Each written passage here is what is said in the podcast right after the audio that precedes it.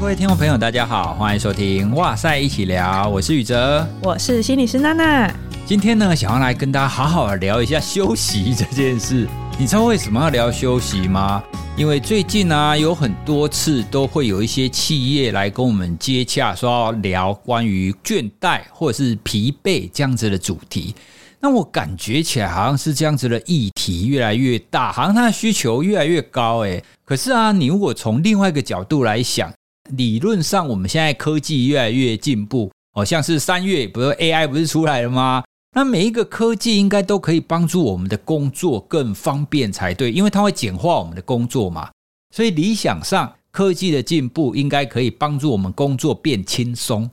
所以理论上，大家应该越来越轻松才对吧？可是我们看起来的趋势又不是这个样子，好像是有一些压力的情况啦、倦怠的情况啊。好像反而是越来越热门，这种跟我们的想象不太一样的情况，背后到底有什么样子的原因？那如果我们来谈倦怠这个概念好了，诶，其实我觉得啊，倦怠很容易会被人家简化成类似草莓族，就觉得说啊，你这样不行啊，像我以前年轻的时候 怎样怎样，我一天读书都读十六个小时，都不用睡觉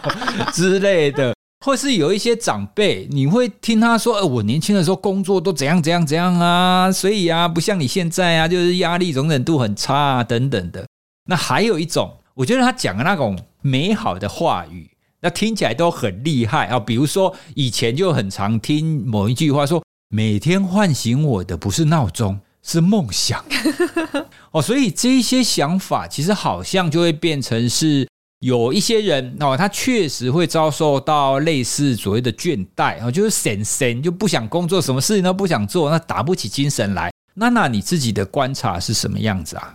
就确实在生活中啊，我自己都难免会出现这种很倦怠，我们说有点 burn out 的状况。尽管我是真的很喜欢做哇塞或者是心理治疗的工作，可是我发现呢、啊，如果是当我大量输出很长一段时间，然后都没有休息的时候。或者是我觉得，哎，最近做的事情就是重复性很高，或者是不是我自己想做的，可能就是，哎，为了要赚钱啊，或者是别人要我做的时候，我就会感觉好像都为了别人，然后很没有意义。这种不知道自己在干嘛的时候，就特别容易出现 burn out 的感觉。那我觉得要真的打破大家的迷思，是说这种状况并不是烂草莓。对，因为研究调查，其实他发现最容易受到这种职业倦怠影响的。反而都是那些在工作中很有动力，然后专注想要投入工作的人。可是因为太用力了，过度努力了，才会失衡。不是哦，所以我自己会觉得说，在我们讨论这个议题的时候啊，怎么样觉察到自己已经在这个状态了，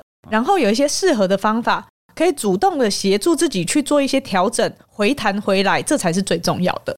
对，你刚刚讲到，就是反而是那一些很有动力，想要一直冲、一直冲、一直冲、冲冲冲的这一群人，反而会比较容易出现这种 burn out 的状态。这其实又让我联想到我们常在讲的华人哦，那就是我们的文化就是要很勤奋，就是你要很努力，大家都觉得说你勤奋才有办法成功嘛。像这样子的概念，就好像会给我们一种想象，这个想象就是你最好不要休息。哦，你只要一直努力，最终你才能够获得成功。以前的很多的故事也都会这样子跟我们讲啊。但其实现在我们从脑科学，或者是我们从很多的公共卫生的调查数据上看起来，其实不是这个样子的，而且刚好会相反。如果你太过于努力而没有去休息恢复的话，反而会有那种揠苗助长的结果。对，所以我觉得这个状况应该不只是我们。就我先在那个哇塞心理学的线动问问大家的经验。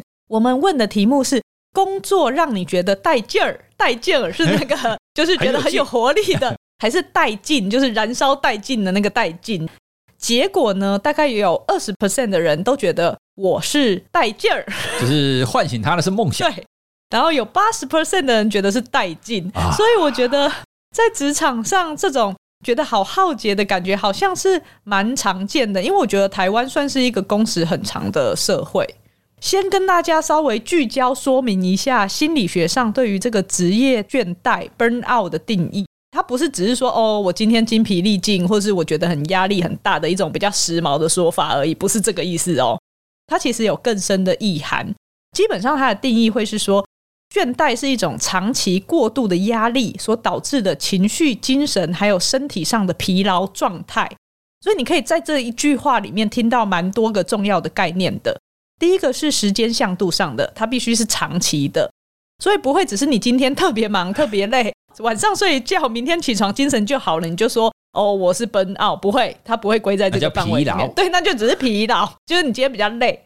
第二个概念就是过度的，它要是超过你的能力范围，或是你的身体跟心力上面可以负荷的范围，所以它是超载的。当一个人长期在时间压力下面的时候，它就会导致所谓的衰竭，它还会展现在三个层面上，就是情绪、精神跟身体的上面。在精神上面，当我们心理的资源耗损的时候，就很容易缺乏那个激情、热情还有动力。在情绪上的话，你就会表现出来比较沮丧的状态，通常就是负面的情绪啦。身体上的话，除了你会很疲倦以外，通常也会很多，比如说像是心悸、胸闷、高血压、头痛、身体紧绷、胃食道逆流、失眠等等的，这些都是我们常常听到所谓自律神经失调会展现出来的那个样貌。那行为上面呢，其实你就会变得很怠慢。什么叫做怠慢呢？就是在那边拖延，然后事情效率不佳。不。对，那这些加起来都会让你的职业效率还有你的表现降低，然后也很容易进入恶性的循环。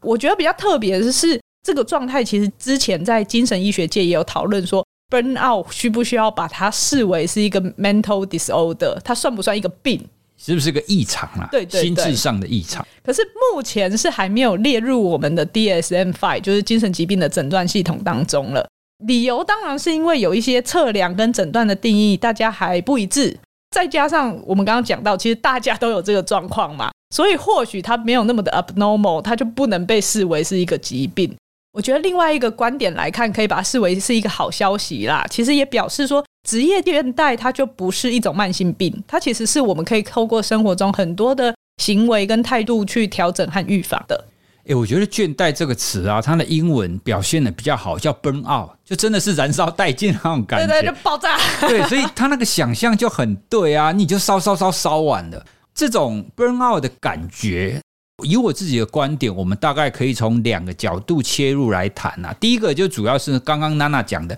我们在工作都会处于一种长期压力的状态，就是你一直努力，一直努力，然后你一直都没有一个合适，或者是你根本没有想要停下来休息，导致最后的这个超载。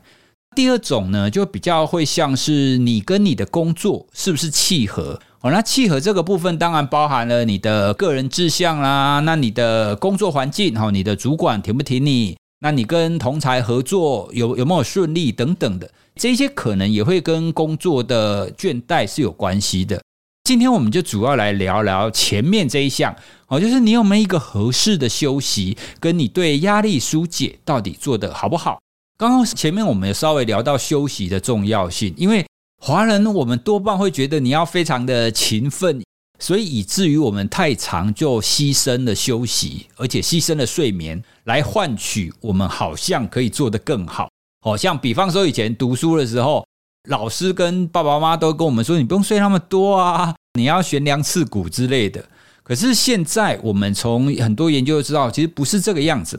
第二个关于休息的迷思，其实是很多人会觉得说，诶，我整天坐办公室啊，我又没什么动，那没什么动，我就不太需要休息啊。但其实不是的。听众朋友，你应该曾经有过一种感觉，就是你虽然坐办公室，虽然你都没有什么体力上的劳动，可是你会觉得很累哦。像比方说开会哦，你连续开了三个小时的会哦，你就觉得很累。这种脑力的消耗，它其实也是非常严重的哦。所以不管是脑力上的，或是情绪上，或是体力上的，它都会是一种耗竭。那前阵子啊，有一篇研究。他其实找了同一群人，然后把他们分成两组，有一组人呢，就让他做很简单的作业；那另外一组人呢，就让他做非常困难，他要一直思考，然后绞尽脑汁那样子的工作，而且做六个小时哦。一群人做耗脑力的，一个做不耗脑力的。做完之后呢，他们就去测量他们大脑当中的那些神经传导物质，结果呢，他们就发现那一些做耗脑力的那一群人，他大脑当中就大量的累积一种我们称它为 glutamate 哦，脯氨酸这样子的一个神经传导物质，而且特别会累积在前额叶。好，所以我们如果用简单的话来讲，就是如果你持续做花脑力的事而没有休息的话，你的大脑累积的这个物质就会让你觉得疲倦，会让你觉得我不想要再做了啊，因为前额叶就跟自我控制有关系嘛。好，所以从这些神经科学的研究，其实我们就可以知道，就算是你身体不动，动大脑，它一样是一个会耗竭、会需要适度休息的一项活动。我觉得在生活中最容易体认的就是，如果你一两个小时疯狂动大脑的时候，过一下子你会发现自己好饿。对，所以那种就是脑力消耗的一种身体的提示。我在演讲的时候，常常也会去讲脑力、心力跟体力，其实它是可以分开来看，它怎么样子消耗的。通常在场，我也会问大家说，有没有一些舒压或者是休息的方法？如果有人说他会睡觉的话，我就会请在场的大家都帮他拍拍手。当然，大家也会讲一些，比如说像运动啊、追剧，或者是跟朋友出去聚餐、旅游等等的做法都很不错。可是，通常我接下来就会问说，那你会把这些休息，或是把这些视为休闲的时间？安排在你的 schedule 上嘛？然后大部分人通常都会说：“哦，不会啊，不会另外把它排上去。”我觉得很明显的观察是，我自己也是这样，就是越忙的时候，你压力累积越多，其实它越需要舒压的活动来调节。可是偏偏我们越忙的时候呢，我们就会越先牺牲掉那一些我们觉得很滋养的，我们觉得可以帮助我们放松跟调节的事情。我们通常就会赶着做那些很消磨我们心力、精神的事情。像我自己很常忙的时候，我就会优先做工作，而且有时候会停不下来，就想说，哎，明天的也一起拿来做好了，这样子，哎，明天就可以少做一点。但是并不会，因为其实 会更多。对，因为工作就是做不完了，所以我就会忘记要运动。后来我就另外把我运动的时间也按在行事历上，虽然有时候我按了五天，它会被调掉两天，但是至少有按，我会记得有这件事，否则我可能就一个礼拜我就都在那边瞎忙了。哎，我我觉得这真的是我们华人的一个可以算是文化的一个 DNA 在那边吗？好像大家都觉得说你要事情做完才可以休息。好，这是第一个。第二个呢，其实从这个观点来看，我们会觉得休息是一种顺带的，它不应该先排进去你的 schedule 里面。而且我们可以从大家的睡眠时间越来越少这一点，其实一样啊，因为睡眠可以说是一种最好的休息。可是呢，大家总是会觉得说啊，等我事情做完，我忙完了以后，我再去睡觉就好。有一些人就会说，反正你以后死了还会一直睡。对哦，我觉得这这句话真的是很莫名呢。哎，死亡跟睡眠是不讲啊，吧？哦，所以呢，刚刚我们其实提到，我们太常就是想要把很多工作都完成，完成了之后呢，我们才顺便休息一下。可是其实你如果想要有一个最好的工作效率的话，应该要工作一段时间，然后给你自己一段时间的休息来回复，这样才会是最好的。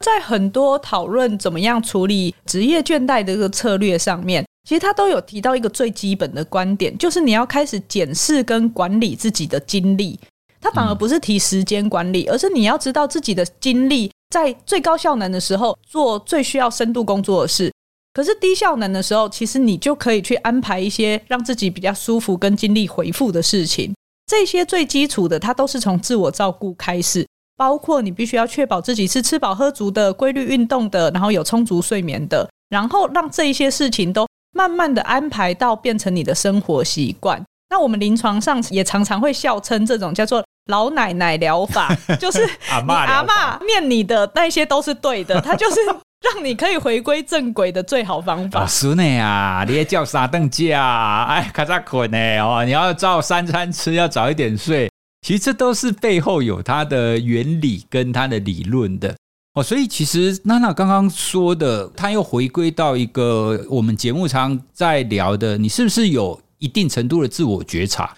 因为像前面讲的，你不断的工作，不断的工作，那就很像是你一直在追逐你的工作。你没有停下来去感受、去觉察到，诶，我现在是不是耗竭了？所以，如果你可以实时的去关照你自己，你会觉察到说，诶，不行，我电好像快用完了，我要先充一下，等我电充到足了一点，那我的效能可以比较好，这样子我再来好好的工作。所以这是这一集当中我们很想要跟大家聊的。你想要有最好的效能，其实并不是一直努力，而是你在努力的过程当中，你有稍微停留，让你自己回复。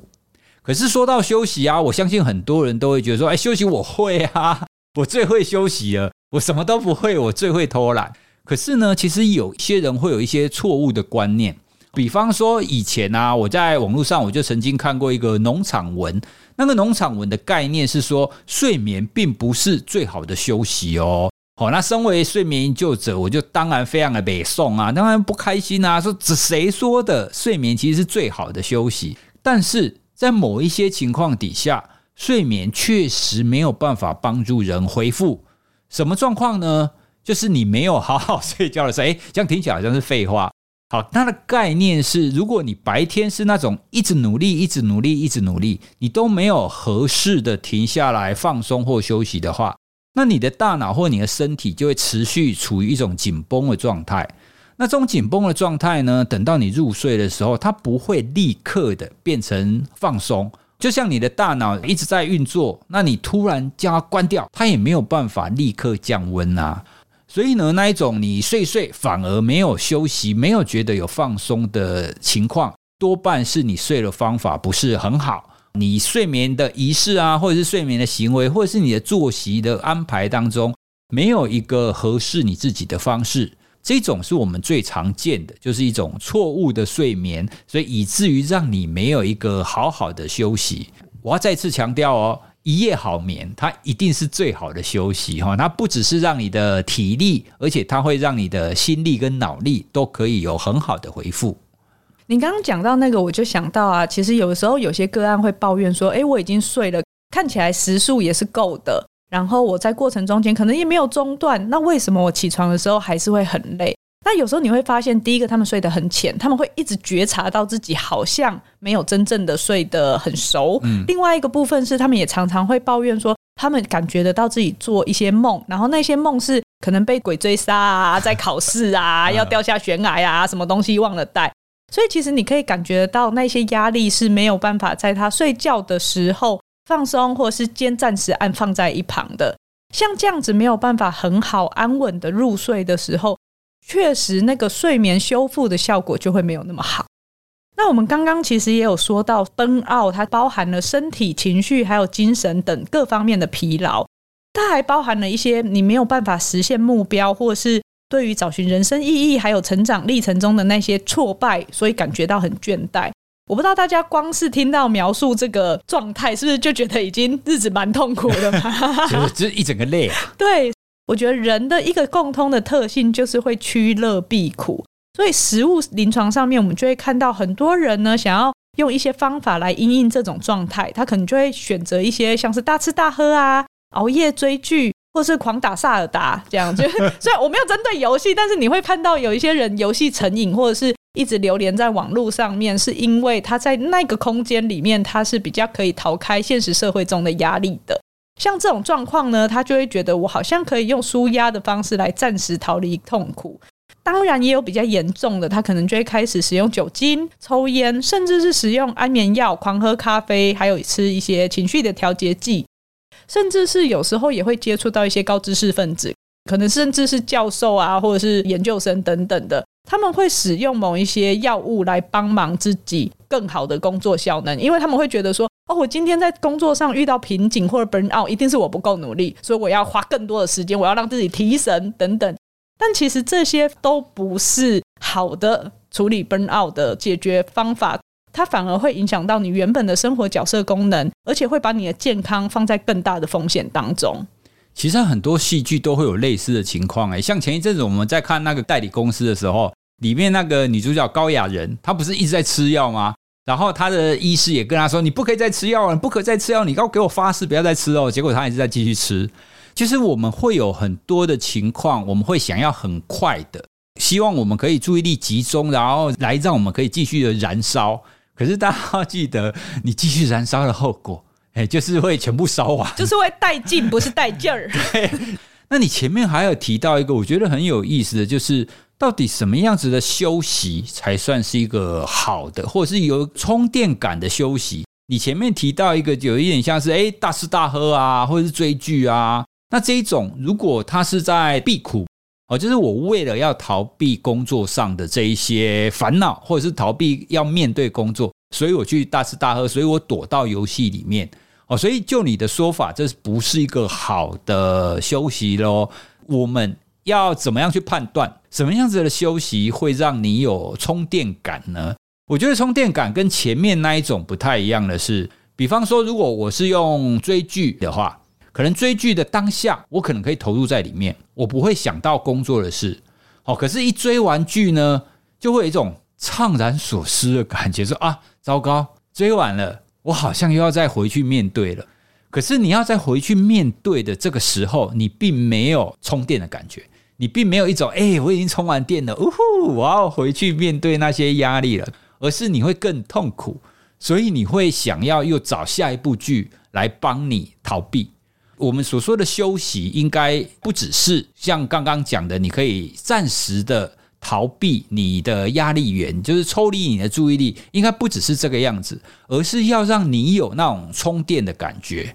那那你在遇到低潮，或是你觉得很累的时候，你做什么样子的事情，你会觉得说做完以后，哇，就是有一种精气神都好起来那种感觉啊。我先补充说一下，就是我们刚刚说的那些事情，除了刚刚比较犯法的部分啊，就是使用那些管制药品的，其他的并不是不能做，而是你要适量啦。当然，短暂的休息的时候，你用这些活动来帮自己做到情绪调节是没有问题的。但是通常我们在心理介入上面，我们就会强调你要是多元的，你不能是单一取向的，基本上不要影响到你原本的生活角色功能，或者是像我刚刚讲到的，把你的健康它变成可能是会有恶化的可能的。如果排除这两个部分的话，那基本上它都可能会是一个比较好的休息方式。那我自己觉得比较有充电感的休息方式，大概就是好好的看一本书，因为看书的过程中。如果今天是你喜欢的内容的话，其实你会在里面找到一些解方，或者是新的想法。嗯、因为我们有时候要看很多出版社提供的书，那可是那个看书是为了我要产出某一些贴文或跟大家分享，跟我自己真的好想要好好的认真看一本书的状态，其实是不太一样的。哦，看书这一点会不会是跟很多听友会说，哎，听了哇塞心理学的节目有充电感？哦，对耶，那我们就是帮大家说书说出来。对，所以听我们的节目也是一种很好的休息，可以让你充电。然后另外一个，我就是可能会跟姐妹约吃饭聊天，我觉得非常的舒压，因为平常很多的时间我都在听个案说。不是我在说，或是我要说的内容，可能还是，毕竟它还是在一个治疗的结构里面，而不是我想到什么说什么。那另外一个部分就是，现在我很多生活中的互动都是虚拟的。无论是 email 或是社群上面的呃发现动啊，或者是回网友留言等等的，我就会发现我很需要定期跟真实的人类聊一聊。啊，虽然你也是小孩，也是真实的人类，但是我觉得还是不太一样。还好你有补充这一句，不然人家会以为我们在家都不讲话，人家觉得说，哎、欸，那个宇佳老师在干嘛？假面夫妻被揭穿之类的嘛。啊，可是我觉得那个聊一聊，大概它可以分三个层次。最外层的大概就是一般的生活人事物的分享，确实有时候有一些夫妻，你就会发现他们只在这个层次，就是呃谁要接小孩啊，今天中午要吃什么啊，要交补习费了，对，就只有这样子的互动，那就是最外层的。那如果是中间那一层呢，就可能会是比较有一些情绪性联动的，不管是生气、难过、担忧、开心等等的，你可能会提出你一些烦恼、你的抱怨，或是你的一些感谢。这些的好处是，它可以让你的情绪是有一个出口的。那我们情绪的流动也会让我们，嗯、呃，能够再空出来一个空间，是让自己可以涵容更多其他事物的。我觉得这也是一个充电的历程。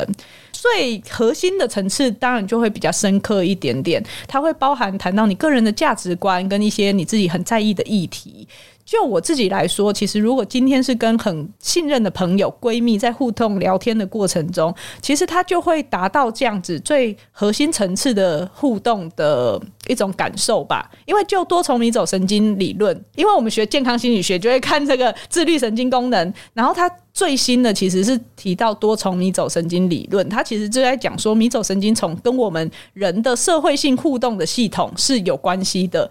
当我们在跟一个人面对面说话，听对方的同时，看着对方的表情，这些沟通都会启动我们身体的很多比较安全感的那一个部分。我觉得这个东西就会让我来说，它可很可以调节到我的压力。也就是说，你刚刚谈的这种跟闺蜜的聊天吃饭，它也不是说跟任何的人聊天吃饭都可以，你还你还必须要触及到比较深层，你可以完全放开的哦。比如说看爵士网红那些嘉宾会的人，他们不是也常常吃饭聊天吗？可是他们在吃饭聊天都是在假面，好，所以并不是所有的这一种吃饭聊天好像都有休息的效果，像那种假面的哦，可能就没效果。可是，如果你可以放开心胸，可以触及到你的核心的价值观或者是议题的这一种，这种都可以。我想到那个像那个重启人生里面，他那三个好朋友在那边碎嘴，你听他们讲一些好像就是很生活、很平常、个人的想法，可是他们可以很没有压力的把自己的任何想法都抛出来，然后都有人接，然后都有人跟你互动，那种状态，其实你可以想象，它就是一个你的迷走神经被启动，是一个很温暖、安全的历程。其实真的很舒压，我光看他们聊天我就舒压。哎，这样说起来，我们每一次在看影片的时候，我们边看影片边边碎嘴，在那边听那个影片的内容，这应该也算吧？应该也算，对 对。因为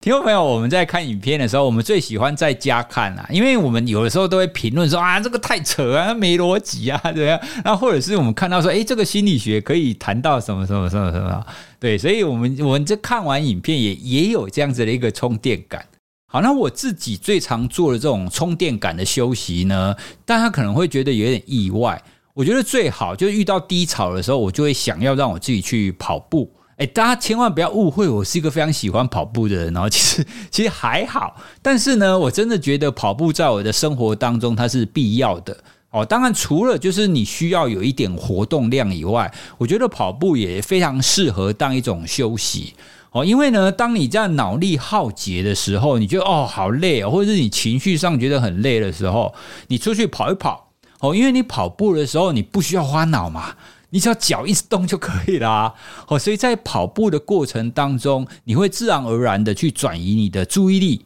哦，去让你自己去调整你的呼吸，然后可以让你自己好好的跑下去。而且呢，因为我大部分的工作都是坐着。哦，在工作的情况啊，你你不太会有机会身体有大量的劳动，用跑步这个方法刚好可以平衡一下。其实跑步对我来讲，它不只是一个运动，它更是一个休息。而我觉得这个休息它好的地方大概会有几点。第一点呢，就是它可以转移注意力嘛。哦，因为你可能做什么工作，你做的很累，或者是觉得很烦，那这个时候你就可以抽离你的注意力，然后你去外面跑一跑。第二个呢，其实你跑步一定会有成就感哦。你跑完一次五公里的时候，耶，我又达成了。那我的穿戴式装置就会给我拍拍手，说：“哎，蔡宇哲，恭喜你哦，你获得了五 K 的徽章之类的哦。”所以你就会有一个正向的回馈。而且跑步，你身体自然而然会有一些 endorphin 啊、脑内啡或者是相关的那些神经传导物质，会让你比较愉悦。还有一个。我觉得很棒的，就是跑步，它其实会给你一定程度的控制感，哦，就是自主感啊，就你会觉得，诶，世界上好像还是有一些事情是我可以控制的，哦，因为我们前面在谈的那种 burn out 的感觉，其实我们会有那种耗竭或者低潮，很大部分会觉得说，哦，事情好像怎么做都做不完，这个东西好好像我一定没有办法解决，哦，所以就会有那种无边无尽。你不知道怎么走下去的这种感觉，那这种感觉呢，核心就是一个控制感嘛，因为你根本不晓得接下来该怎么做。而跑步呢，它就是一个非常快速、非常简单，它就会直接的给你控制感。哦，因为你跑完了嘛，你有成就感啦，而且你要跑，你一定要控制你自己啊。当然啦，我觉得每一次跑步，你都必须要帮你自己有一个合适的设定哦。比方说，如果我在非常低潮的时候，我就不会强迫我自己要跑个十公里之类的，我就会告诉我自己啊，好啦，我们出去跑一跑，跑个两公里也好啦。一旦你开始跑了以后，其实你就会愿意继续跑下去。我我想要跟大家分享的是，其实运动和跑步这件事情，大家不要觉得它是一种体力上很大的消耗。其实对脑力跟心力来讲，其实运动是很好的休息，而且呢，它也是一种会给你有充电感的休息哦。因为每次跑完，你就觉得哇，整个人又恢复了，我又可以来继续面对我的工作。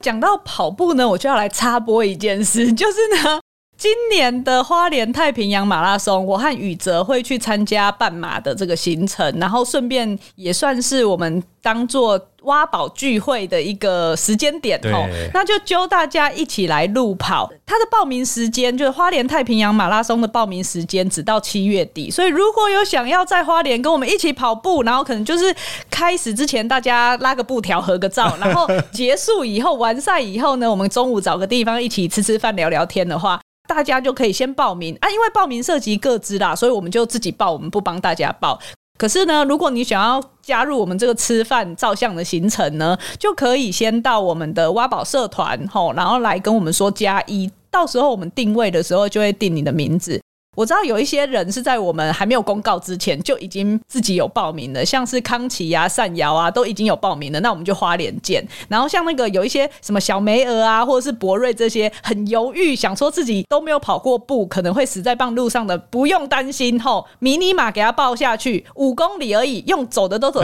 走得完。那我们现在已经派一个人，就是我们的桥边，他会跟大家一起走完。对，这也是一个非常好的一个休息，跑一跑，而且我们还可以聚一聚哈，所以欢迎大家来参加我们的哇塞路跑团。好，所以我们刚刚呢，其实是跟大家聊所谓的有充电感的休息，这也是我们一直想要提倡的。如果想要知道，哎，你的这个休息到底有没有效？其实你在休息结束以后，你感受一下，你的精力是不是有明显的回复？你是不是有觉得，哎，好像世界更有希望啦？还是你觉得，哦，啊，好累哦，我还是很累。好，所以如果你是属于后者，那显然的，那就不是一个合适的一个休息方法。那除了我们刚刚讲的不正确的休息方式以外，我知道也有很多人会说，哎，不行啊，可是我就是很忙啊，我一秒钟几十万上下，哎，你你叫我去休息，那这样子我就浪费掉很多钱啊，我没时间啊。关于这个没时间的休息，娜娜你会有什么建议呢？我觉得大家真的会以为休息是要很长一个时间，但其实我们有时候三到五分钟都可以帮自己重新有点是 reset。像是我自己常做的，就是比如说像是正念练习里面的三分钟呼吸空间这样子的练习，你只需要三分钟。我特别会是在我的治疗，比如说前一个治疗完，然后要接下一个，那前一个在讲离婚，下一个要自杀，中间我怎么办？哦，我总是要做一些切换吧。这种时候，我就会做一下呼吸的这个练习。第一个是我们先把注意力慢慢的收回来到呼吸上，然后试着把自己定锚在那个当下，以后再慢慢把这种感觉扩散到全身。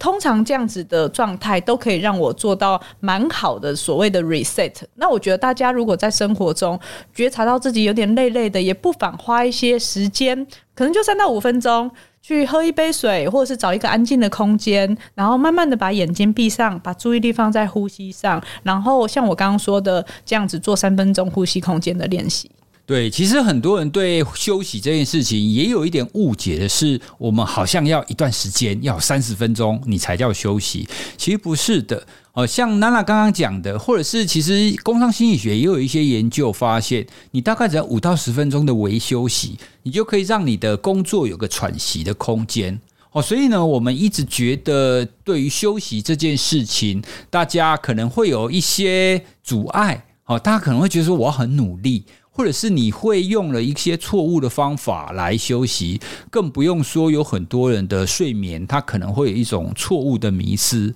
所以接下来就是我们要工商的时间了。我跟娜娜，我们就一起打造了一个全方位的高效睡眠的休息法。我们其实是想要把刚刚我们所谈的那些内容，用一个很结构式的方法来跟大家分享。哦，因为身为一个睡眠救者，我真心的觉得，如果我们大家都可以睡得好、睡得饱的话，那真的很多的争执都会少掉一半。如果睡得不够好，你就会情绪不好啊，那你就会做错了决策。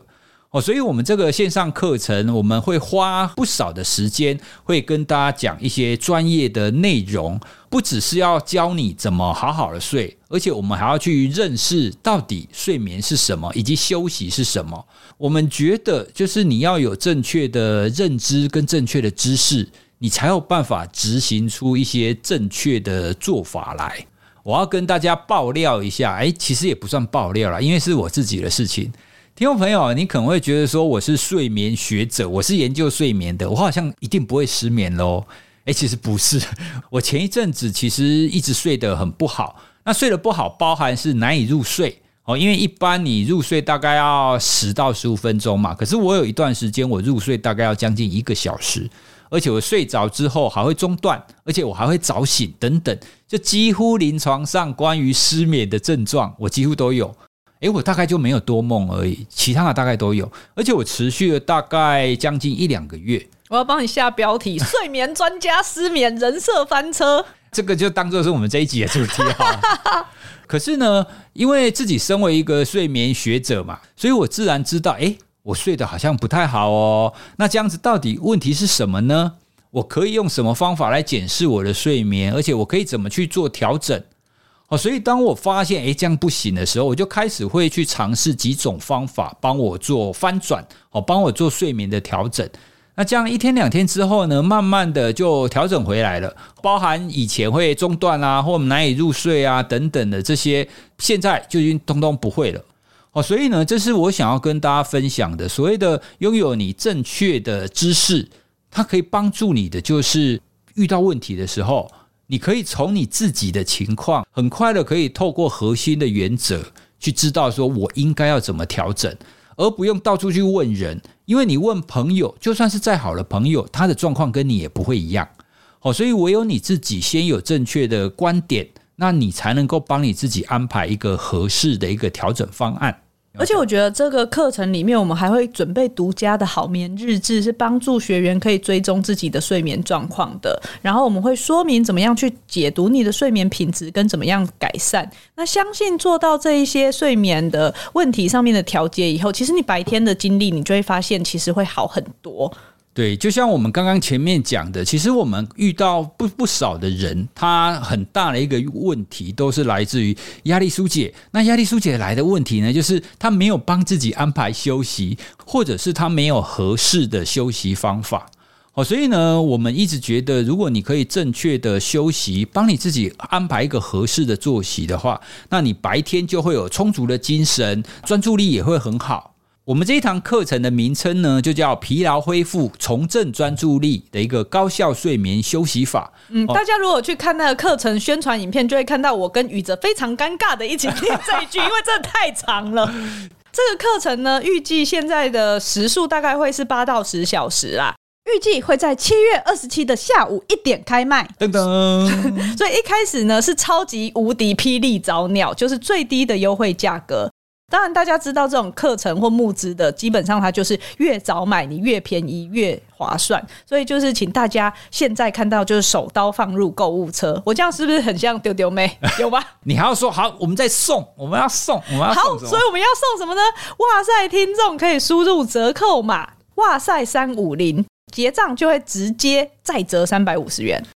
课程的连接我们就会放在节目的资讯栏，或是你到哇塞心理学的脸书跟 IG，其实都可以看到相关的资讯。对，我们真的是非常希望可以有一个结构式的方法，可以跟大家聊聊关于睡眠，然后关于休息。因为真的，你把这些先解决完之后，其实我们所谓的那种耗竭跟疲劳的问题就会解决掉一大半。我们制作这个课程也不是想说影片拍一拍就算了。如果你遇到有任何的问题，你可以透过我们课程的讨论区来跟我们一起讨论，因为最终能够解决大家的问题，这个才是这个课程想要的一个目标哦。所以也欢迎大家一起来跟我们学习高效睡眠的休息法，来让自己可以好好的休息，然后让一天可以充满的活力。嗯，那如果你觉得你身边的朋友有需要的话，就也欢迎分享给你的亲朋好友，他就会觉得你好贴心哦，竟然有记得我有这个需求。所以今天呢，跟大家聊聊关于休息，然后关于倦怠这样子的概念。